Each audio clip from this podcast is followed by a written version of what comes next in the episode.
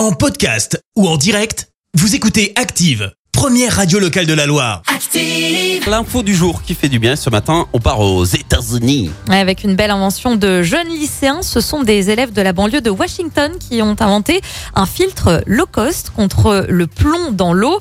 L'idée a été conçue durant la période de pandémie de Covid où l'enseignement à distance était obligatoire aux États-Unis. C'était le cas Eh oui. évidemment partout euh, euh, dans le monde, notamment en France aussi. Chez nous, c'était cours à distance.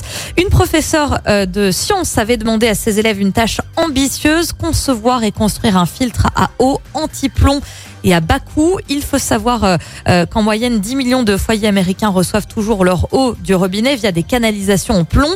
Une telle exposition est particulièrement nocive hein, pour les enfants à long terme si on Ah, continue ouais. de boire l'eau du robinet. Eh bien, les lycéens ont réussi leur mission. Ils ont inventé un, un filtre à eau anti-plomb qui s'attache au robinet et qui euh, ne devrait coûter qu'un dollar, donc accessible pour beaucoup de familles.